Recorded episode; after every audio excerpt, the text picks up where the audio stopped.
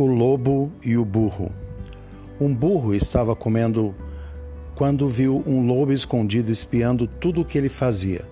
Percebendo que estava em perigo, o burro imaginou um plano para salvar a pele.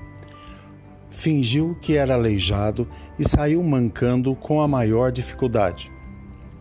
Quando o lobo apareceu, o burro todo choroso contou que tinha pisado num espinho pontudo. Ai, ai, ai, por favor, Tire o espinho da minha pata, implorou.